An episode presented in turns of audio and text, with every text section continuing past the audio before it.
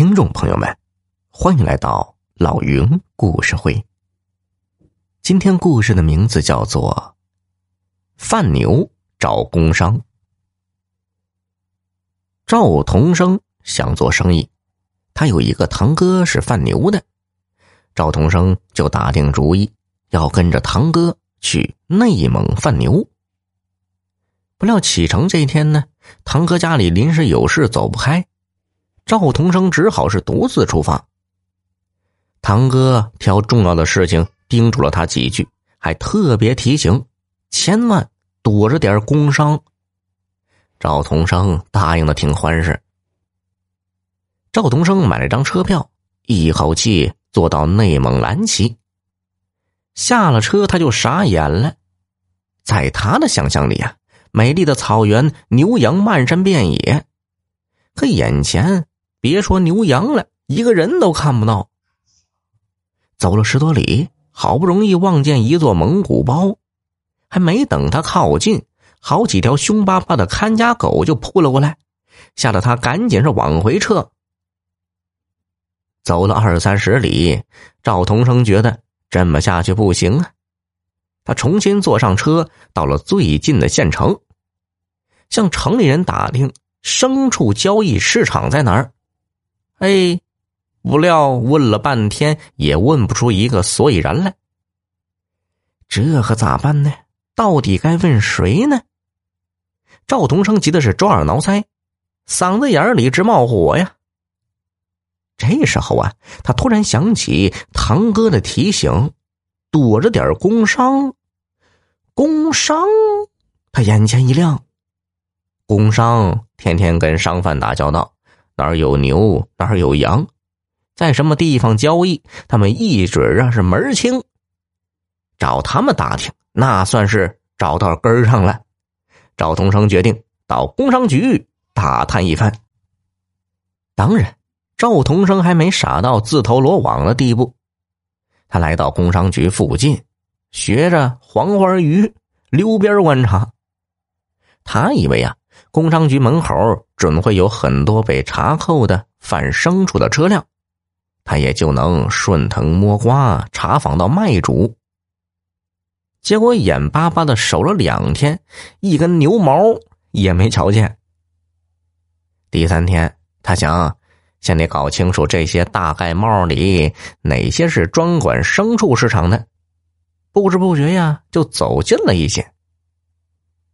这个举动像是触发了某种机关，从楼里走出三个人来，客客气气的把赵同生请了进去，搞得他有点丈二的和尚摸不着头脑了。一进门，赵同生就感觉到气氛的异样。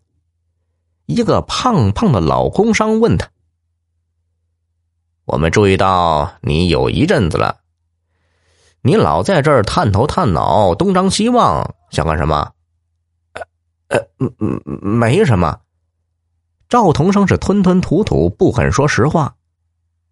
后来他才晓得呀，昨天晚上工商局进了贼了，副局长抽屉里的三千块钱不翼而飞，自己是被当做重点怀疑对象叫进来盘问的。赵同生吓了一大跳，赶紧说了实话。听了赵同生的话，在场的人发出一阵哄笑。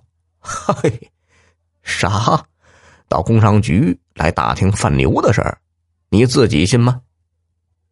接着，大家不约而同的把目光扫向赵同生上衣的口袋，那儿呢，鼓鼓囊囊的是借来的三千块钱本钱。赵同生下意识的捂住衣兜，暗自叫苦：“哎呀！”这下可说不清了。正在僵持，这时传来消息，公安部门通过街道上的监控探头，锁定了犯罪嫌疑人赵同生的嫌疑排除了。这下可好了，那个胖胖的老工商赶紧吩咐人给赵同生倒茶，还有人递过条毛巾让他擦拭脸上惊出的冷汗。你真的是来打听贩牛的事儿？这回呀，轮到工商局里的人惊讶了。不一会儿，整个大楼的人都知道了，都觉得新鲜。不断有人从门口经过，假装不经意的往里面瞄一眼，看得赵同生很不好意思。他想走，却被老工商给拦住了，说还有点事情要处理。不一会儿啊，老工商叫上赵同生，坐进一辆执法宣传车，向城外驶去。看对方表情挺严肃，赵同生心里直敲小鼓：“哎呀，这是要带我去交罚款吧？”于是啊，他忍不住问：“哎，咱这是要去哪儿啊？”老工商回答：“嗨，到地方你就知道了。”轿车驶出四五十里，停在一户牧民的毡包前。下了车，赵同生终于看到牛了，一大一小两头牛。老工商告诉赵同生，这两头牛是主人刚贩回来的，因为私贩牲畜受到了处罚，还没有找到买主。恰好赵同生要买牛，自己呢就牵线搭桥，成人之美了。